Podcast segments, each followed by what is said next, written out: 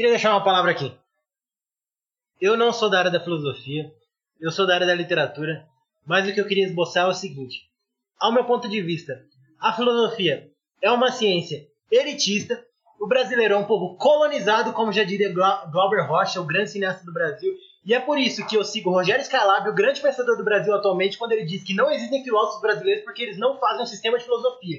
E nisso eu concordo com o Fabrício no sentido de que esses bunda mole, que são os caras que se diz filósofo do Brasil, são um bando de bosta, porque eles propagam uma ideia de ensino, mas não é, não é um sistema filosófico em si, tá ligado? Não tem uma, uma ideia de filosofia. Então a filosofia, a literatura do Brasil, ela só vai existir no futuro quando ela olhar para o cara, aquele cara ali que tá no bar, e vai olhar para ele e escrever sobre esse cara. É isso, mano. É esse que é o bagulho.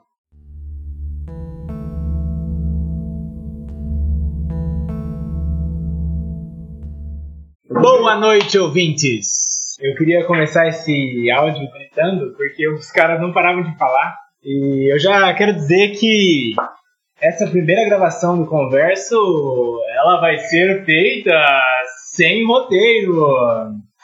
Então nós não temos nenhuma entrevista nem nada. E pode ser horrível. Pode ser péssimo. E talvez isso pode acabar com a minha carreira. E com os meus amigos também. Isso que é a melhor parte. Pode morrer três hoje. Imagina. É, mas a gente decidiu que a gente quer gravar hoje. E a gente vai gravar hoje. E hoje a gente está numa, sexta-feira, numa cidade pequena, e estamos ébrio já, completamente ébrios. É, com o microfone made in China do Fabrício, que eu acho que é o melhor microfone que eu já tive aqui nesse conversa. Então aproveitem essa captação, esse sinal, essa maravilha. Aproveitem, degustem. E depois disso só vai piorar de novo. Agora eu acendi um vermelho. É, hoje a gente vai falar no Converso, episódio 10. 10 sobre filosofia brasileira. Filosofia brasileira. É...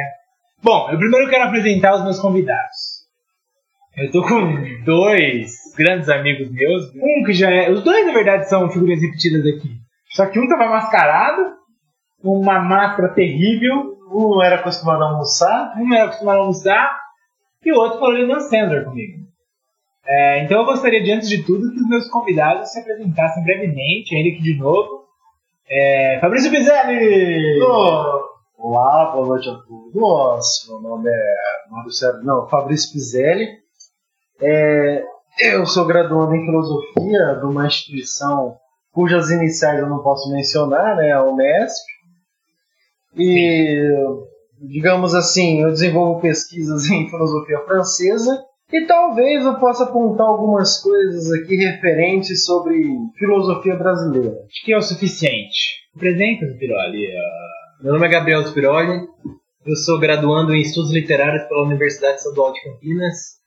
E eu sou crítico de cinema e escrevo para os sites Minha Visão do Cinema e Clube da Sétima Arte. Eu sou o Leva, o vosso anfitrião.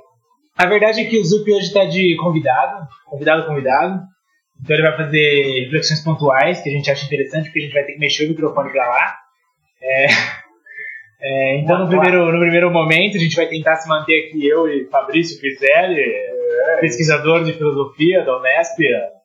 E aí quando os apontamentos surgirem, acho que vocês vão ouvir nosso amigo Zup e as incrementações filosóficas que ele vai trazer para nós dois. Com certeza.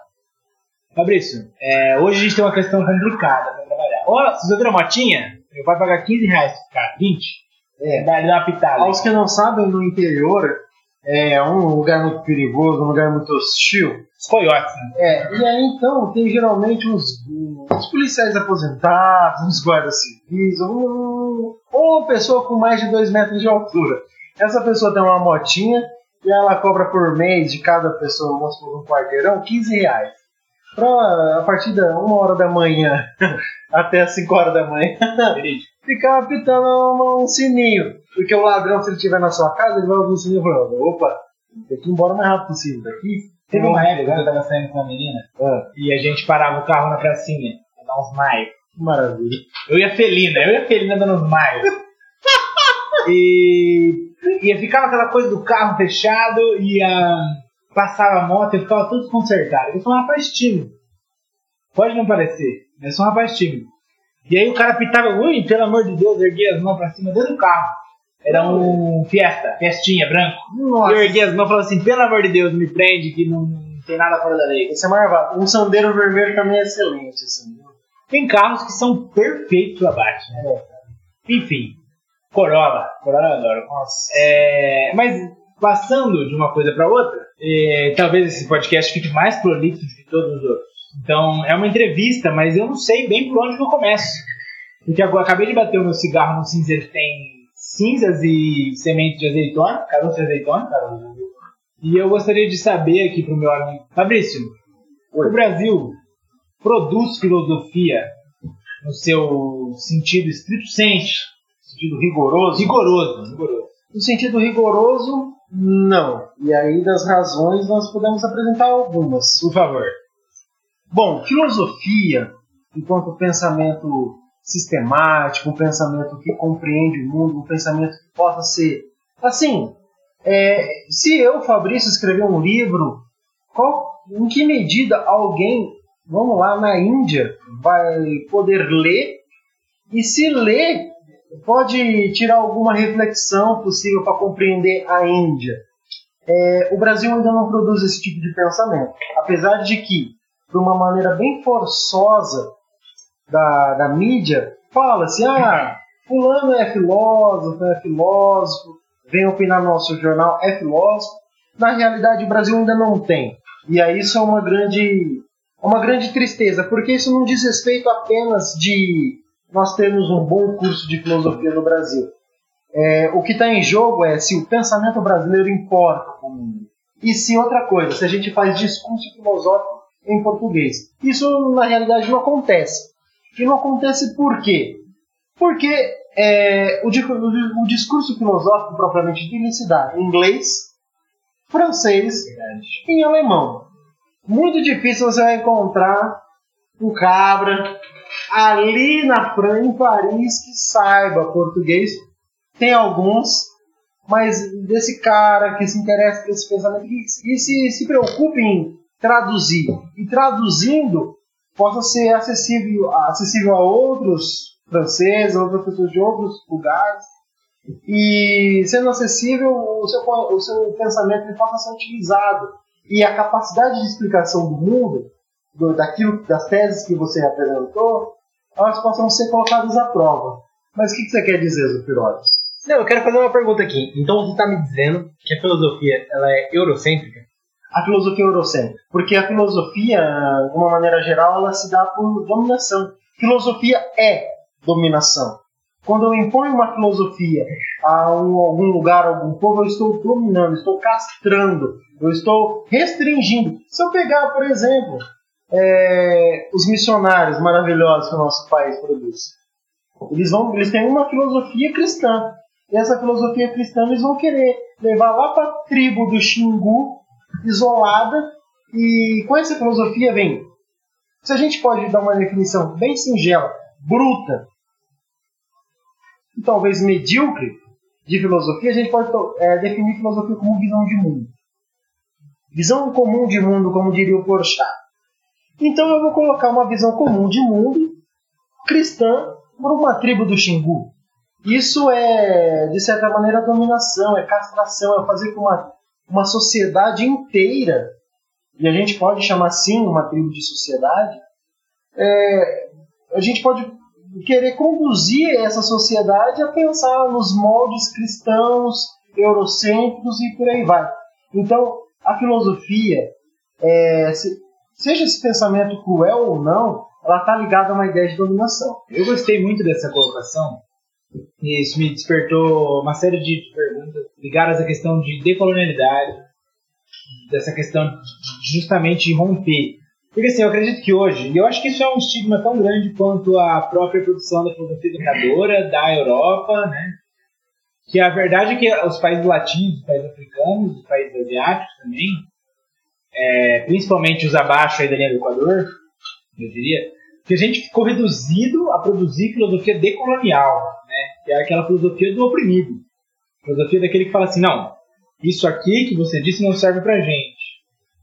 Mas isso também é um rótulo, é um rótulo na prisão do próprio pensamento. Se você pensar, não há um Hegel, é, um não Kant, não há um Descartes, se a gente for voltando aí na história, que possa se colocar né, né, nessas posições. Né? Então, eu sou um cante decolonial, então eu vou trazer uma análise, uma filosofia analítica, né, uma filosofia que trata justamente das questões de mundo comum, ou de um funcionamento do espírito, da dialética, sei lá, é, da, da, própria maneira de conhecer, uma epistemologia que seja é, decolonial.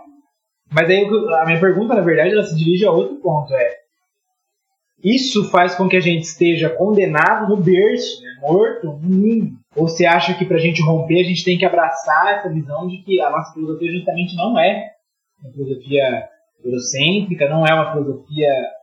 É, o que eu estou te perguntando é: se colocar nessa posição de construtor de saber decolonial, é uma prisão ou é uma libertação?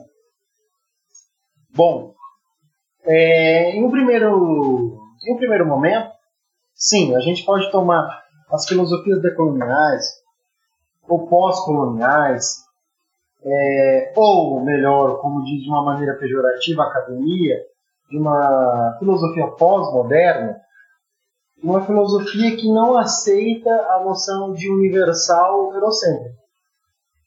Porque toda universalidade de pensamento, toda tentativa de caracterizar um eu universal que explique e abrange toda a humanidade, a própria noção de humano é uma universalização que, pô, o que é esse humano que os europeus estão falando? É, porque eles tentam sempre incentivar uma noção de progresso. Porque se a gente recuperar brevemente o final do, do Fausto, do Goethe, e ali você já vê o Fausto cego no Império, e aí ele tem uma aposta evidente ali com, com Mephistófeles de se algo na vida que ele, se, que ele encontrar, ele pode falar assim, ó, oh, para, és tão belo, ele perde a aposta com Mephistófeles e Mephistófeles pega a alma dele. Então muitas coisas vão acontecendo na vida de Fausto. Então é um amor e tudo mais. Chega um momento que ele está no reino e Fausto ele está cego e ele começa a uma guerra. E essa guerra começa a acontecer e essa guerra, o som dessa guerra é similar ao som de máquinas, de desenvolvimento, de progresso. E aí nesse momento o Fausto fala assim, nossa, breve momento, ouvindo isso, todo esse desenvolvimento, toda essa coisa maravilhosa que está acontecendo, eu posso talvez falar, ó, oh, para, és tão belo. Apaga as luzes, Mephistófeles pega a alma dele e leva pra, pra, para as casas da bruxa. E, e aí encaminha-se para o final do livro. E a gente vê que a noção de progresso, tal como ela pode acontecer, e eu considero essa crítica do Goethe uma crítica à própria noção de modernidade e tudo mais, que esse progresso, quando eu pego um eu europeu, um universal europeu, e tento moldar na nossa realidade brasileira, é, essa imposição é uma imposição violenta, é uma imposição que não necessariamente leva a algum lugar, leva a algum progresso, mas, é, mas necessariamente leva a uma dominação, um silenciamento. Um né? silenciamento. Então, digamos assim, se a gente pode dizer, quando Hegel pensou as estruturas, é, as relações entre singular e universal, não necessariamente penso eu que ele estaria abarcando os povos dos trópicos. Só enfatizar que Hegel falava que não, não se pode filosofar nos trópicos. Porque aqui nos trópicos faz muito calor. Sabe que eu tenho concordado com ele esse tempo. Né? É, agora que está usando 40, 40, 40 graus? 40 pelo graus? amor de Deus, não vai filosofar. É, porque aqui é muito calor e esse calor estimula o libido, a libido, né? E dá vontade de transar. E dando vontade de transar, a gente não pensa, a gente transa. Então é impossível fazer filosofia nos trópicos. Penso no trópico. Eu não posso fazer filosofia? E aí, resta a gente dizer, e talvez tentar fazer uma reflexão sobre o que é filosofia. Se filosofia é visão de mundo, ora, é plenamente possível a gente estabelecer a nossa visão de mundo como brasileiro e assim estabelecer a nossa filosofia. E talvez o detalhe e a coisa, ela, sabe, a magia da filosofia, a gente pode dizer assim, ela tá nisso. Em a gente encontrar as maneiras gerais, os modos, as estruturas, ou como diria Kant, as condições de possibilidade é, do pensamento brasileiro e poder estender isso para todo o povo e pensar e refletir e poder alcançar alguma melhora. Mas o Brasil pensa no Brasil. Cruz Costa, ele falava assim: se em algum momento puder existir uma filosofia brasileira, essa filosofia tem que ser de corpo a corpo. Pensei nisso. A hora que você me falou dessa questão da, da transa, eu pensei muito nisso, né? Porque o meu orientador falava muito dessa coisa de que filosofia ela é, ela é um sistema, ela tem um sistema. Por isso que a galera tem tanto problema com filosofia oriental, né? Ah, como é que a gente aborda a filosofia oriental? É uma filosofia, é um sistema, ela não é argumentada, ela é outra filosofia. E eu me pergunto se nos tópicos, justamente, é, o Hegel tá, tá, tá, dando isso, né, na frase que você falou. A gente transa, então que filosofia é essa? Que é a filosofia do corpo, né? que é a filosofia do toque, filosofia do desejo, filosofia da, da, da corporeidade, eu diria que a corporeidade, mais no próprio corpo, né? mais, mais no corpo físico, mais no corpo existente, a corporeidade que é essa coisa da mistura, né? do corpo com o outro, do contato, contato com o outro. Eu me pergunto se o erro não está em a gente querer fazer filosofia. Filosofia é um sistema argumentativo, não sei o quê. Então, se aqui nos trópicos a gente tem corpo, a gente não teria que fazer uma filosofia do corpo ou outra coisa que não seja filosofia, que seja corpo.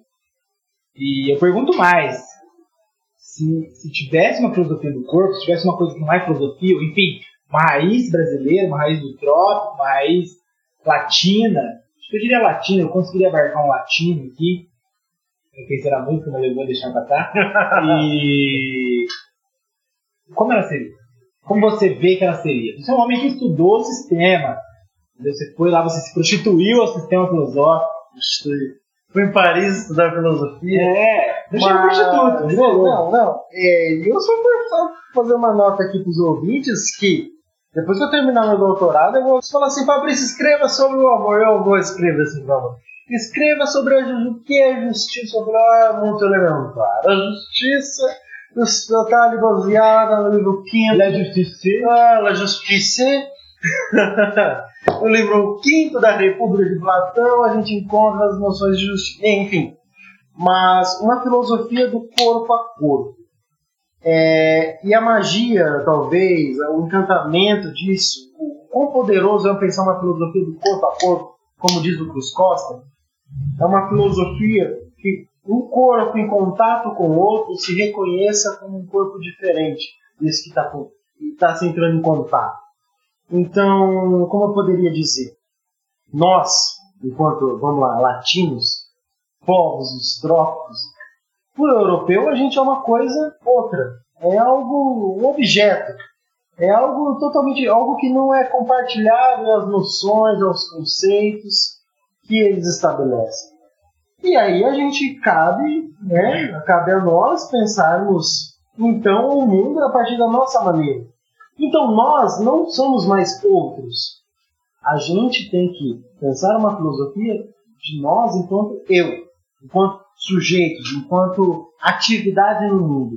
E pensar isso numa relação de corpo a corpo é pensar toda a realidade que envolve isso. O corpo ele não se apresenta é, como algo isolado de todo o resto. Não se analisa de uma maneira separada aquilo que nasceu para viver em conjunto.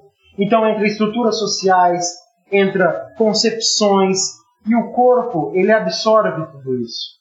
Então, sim, vamos lá, se a gente fazer um contraponto entre filosofias fenomenológicas, né, aí a gente pode destacar o Sartre e Milo Coutinho, um dando uma, uma importância muito maior à consciência, o outro dando uma importância maior ao corpo, ao passo que a consciência ela abre uma distância muito grande de sentido, de significação, de tal maneira que você pode deduzir outras coisas totalmente. E aí eu Do defendo vazio, né? no vazio, uma coisa que eu, eu ando defendendo que o Sartre ele tem uma tendência solipsista, mas no corpo ele é um contato direto com a realidade. Não há nada mais fático na, na vida do brasileiro do que pensar o outro enquanto corporeidade como algo carregado de toda uma realidade, toda uma história, e pensar a historicidade na filosofia, isso é muito importante. E eu acredito que só se pode pensar uma filosofia brasileira nesses termos, em termos de uma realidade concreta, em termos de uma, corpora, uma corporeidade que se relaciona com outra corporeidade, e por aí vai. Eu achei muito boa essa resposta. Eu acho que, eu tenho uma última pergunta. Eu acredito que ela seja um gatilho essencial no próximo. Porque é, se a gente for separar essa questão da dominação, do silenciamento, da violência, do corpo, porque hoje o que a gente tem é, principalmente eu diria que na América Latina, e o que me remete diretamente ao Ariano Suassuna, por exemplo, que é, que é justamente essa defesa do que é o brasileiro, e aí, eu não sei, eu tô, tô, tô devagando aqui, mas pensando que o corpo hoje em dia é um corpo capital. É um corpo produzido no capital, um corpo, é, eu diria que menos produzido, mais filtrado, é um corpo que vem sendo mutilado, é um corpo que vem sendo modificado. E aí, isso me lembra, pensando no capital, isso me remete aos filósofos brasileiros mais famosos, né? que são filósofos que começam é, a vida numa filosofia argumentativa, muito menos filosofia brasileira do que uma filosofia europeia, eurocêntrica. É, e aí os caras se decidem e eles falam assim, não, é, a gente vai fazer filosofia aqui, eu sou filósofo. E a gente pode pensar os grandes nomes, o Karnal, o Pondé, o Clóvis, o Mário Sérgio Cortella, Mário Sérgio Cortella. é, e no fim você vê essa galera vendendo palestra, você vê essa galera fazendo comercial da Coca-Cola. Então, assim, é, a pergunta final é: até que ponto a filosofia é verdadeira? Porque a gente já viu que essa filosofia não é filosofia brasileira. Claramente não é uma filosofia brasileira, é uma filosofia que é reproduzida no Brasil. Então, até que ponto que vale a pena a gente construir uma filosofia de resistência, resistência tanto ao modelo quanto ao próprio capital que está atravessando esse modelo, que está costurando algumas linhas, dando alguns pontos. É, até que ponto esses filósofos estão errados, esses filósofos estão certos? Qual é o papel dos filósofos brasileiros que hoje são filósofos pop, que hoje são os filósofos do mundo, do mundo não, do Brasil, das capitais, né? que o mundo aqui no Brasil é as capitais. E qual o papel dessas pessoas, qual é o papel desses caras, qual o papel do pensamento que eles trazem, é válido, não é válido. É, a gente estuda isso, a gente debruça a gente reproduz isso, a gente combate isso. Bom, é uma pergunta que tem vários, vários aspectos e considerar. Só relembrando nesse podcast que nós estamos um pouco embriagados. No mínimo. É, mas alguma, algumas coisas podem ser consideradas aqui. O Agamben ele tem uma frase assim, ó, Deus existe. O nome dele é dinheiro. E não há algo mais universal nesse mundo do que o dinheiro, do que o capital propriamente dito. É algo que transita entre os povos, é algo que sempre está presente. O dinheiro. E perfeito. Pondé, Karnal, Cortella, o Clóvis eu tenho as minhas dúvidas. Até porque ele nunca se almejou filósofo e sem professor. Então a gente. Uma boa fuga, né? É, uma boa, uma excelente desculpa. Mas é porque, aliás, né, ele tem um brilho, né? Então, pra é, pra pouco. Né? O cara fala assim, malandro, você é tosquinho, você não entende. Nossa, Edmond é o fígado, velho. Melhor vídeo motivacional que existe. Melhor vídeo motivacional que existe. E exato. É um pessoal que critica o coach, que critica as filosofias de autoajuda, mas o que eles tentam fazer de uma maneira indireta, disfarçada, é um coach, é uma autoajuda. Porque, vamos lá, quem vai atrás de uma palestra de filosofia não vai de porque, como que Kant comprova que são possíveis juízos sintéticos a priori na física e na matemática. Porque isso é uma questão fundamental da filosofia. E essa questão fundamental da filosofia desencadeia uma série de pensamentos filosóficos. E ninguém quer entender isso. Mas quer entender assim, por que, que a gente sofre? Como que a gente pode conter o sofrimento? Né? Ah, não, porque você pode perceber que a palavra comum é que o homem ele não consegue viver em comunidade, né? E a palavra comum vem do grego, né? Comuna. Comunas e por aí vai. E o comunismo vem do comum, é algo compartilhado com todos. É uma filosofia do óbvio. É uma filosofia que, digamos assim, deturpa um pouco daquilo que. Ah, eu, eles não estão mostrando algo totalmente escondido da realidade. Na verdade é porque o brasileiro tem um péssimo hábito de não ler, de não de ter uma aversão ao conhecimento. Então qualquer coisa, qualquer orelha de livro que esses caras apresentam, para nós é maravilhoso, porque nós não temos uma coragem de chegar no livro e falar assim, nossa, eu vou ler o Schopenhauer, eu vou entender, vou pegar. Não, vou pegar o mundo com vontade de representação, vou lá entender o que é a quadra pela raiz da razão de Schopenhauer. O brasileiro ainda, é, digamos assim, não tem essa cultura. Então, essas, essas pessoas, o Karnal, o Karnal, toda palestra que ele faz, ele cita os irmãos Karamazov do Dostoiévski. E é, é bom que ele faça isso, porque ele facilita a cultura. Na verdade, ele o que, que ele vai? Ó, como você não lê, tem um livro muito importante da história da humanidade, que é os irmãos Karamazov do Dostoiévski. E isso se dá assim, assim, assim, e de uma maneira geral, você pode extrair isso, isso, isso. A pessoa fica maravilhada. As condições materiais que o capital impõe. Ué, uma pessoa que acorda às 5 horas da manhã, chega em casa às 8, vai ler 900 páginas do Dostoiévski para entender o que é os irmãos Karamazov? Não, são na verdade, eu não, falo, eu não falo que são falsos filósofos, mas eles são facilitadores da cultura. E como facilitadores da cultura, eles cumprem muito bem seu papel. O Pondé ele não fala isso, ele fala que ele é um, um pensador público. Um pensador público. E o, o pensador público ele é muito curioso, porque ele, na verdade, ele pode apresentar algumas coisas novas, mas para ele é bom que você não leia mais do que você já lê, que se você for ler, leia os livros, porque a sua capacidade erudita está regrada a dele. Então, se ele leu Freud, você vai saber Freud porque ele vai facilitar o Freud. Então, sempre é um teto que vocês não podem superar. E, na realidade, a filosofia tem um caráter oposto. É você sempre buscar alguma coisa mais, uma resposta mal resolvida. Então, vamos lá. Por que a corrupção assola tanto o Brasil? Por que tem essa coisa do jeitinho brasileiro? Por que, que a gente pode pegar algumas imagens antropológicas? O Pedro Malazarte, o, a própria figura, é, digamos assim, do, do Mazarop, a figura do Boto, a figura do Zé Pilintra. Por que essas figuras de malandro são distribuídas nas regiões do Brasil de maneira que a gente vai falar assim, nossa, o brasileiro tem uma, uma característica de malandro? Por quê? Não é atrás desses autores, autores assim, Pondé Carnal e Cortella, que você vai conseguir responder isso. Mas você tem que superá-los.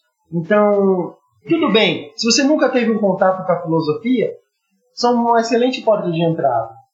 Mas se restringir a eles, é, atestar que brasileiro não consegue pensar e a gente sempre estará refém a um pensamento europeu. É, isso me faz pensar, da coisa que a gente já estava falando sobre o próprio sistema, né?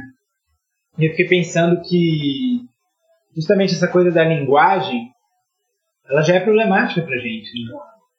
Porque isso é uma reflexão final, é, já está com 28 minutos, é, eu vou reduzir isso aí para ficar bem uns 20, porque são episódios tão compactos quanto o mercado pode me, é me abrigar, entendeu? Se eu tivesse dinheiro, eu fazer podcast de 3 horas, não tenho. Então eu penso que justamente isso, né? A gente pega um sistema linguístico que não é nosso, se você for pensar numa raiz do bom selvagem do Rousseau, tudo também caiu, né? Mas a gente pensar o que é nosso, o que é presente, o que é brasileiro hoje em dia, né? O Brasil, o que é? O Brasil é mistura, o Brasil é o puro, né? Como faziam os, os românticos, o Joelho Lencaro e tudo mais. Então eu penso que sistematicamente é impossível produzir uma filosofia brasileira que não seja uma reprodução ou uma propagação de uma cultura que não é nossa. Mas eu não estou dizendo que a gente tem que superar isso, que a gente tem que renegar isso. É, quer dizer, superar talvez, mas são ferramentas do dia a dia, são ferramentas necessárias. É, ler Dostoiévski hoje, amanhã, ontem, é importante, foi importante, será importante. Então, ainda que a gente não consiga buscar na fonte, vale cutucar. Vai buscar na fonte vai deixar o recado. E aí isso é importante porque a gente tem alguns tipos de pensadores brasileiros, né? Mas o pensador contemporâneo é o Kant, brasileiro, mas você tem Farias Brito, você tem o tal do Vicente Ferreira, Maia Ferreira do Santos. Tem um autor aí que os Olavetes estão recuperando, o Olavo recuperou. E aí, se ele recuperou, é porque é uma defasagem da academia brasileira de não reconhecer, uma academia brasileira que sempre está de costas para a Europa. Na verdade, não, não, de, de bunda aberta para a Europa e de costas para o Brasil. É o Mário Ferreira dos Santos, que é um autor que tem uma obra expressiva e que a gente tem, tem que conhecer, pelo menos ler. Pelo menos falar assim, ó, a gente leu e, sabe, não, Não presta. não, não presta. Não, não explica o Brasil. E aí você vem dos um pouco mais contemporâneos, e então você tem o, o Bento Prado Júnior, que o Erro, Ilusão Loucura, que é um livro assim primoroso, que eu, é, um, é um livro de filosofia brasileira, é um, é um filósofo brasileiro.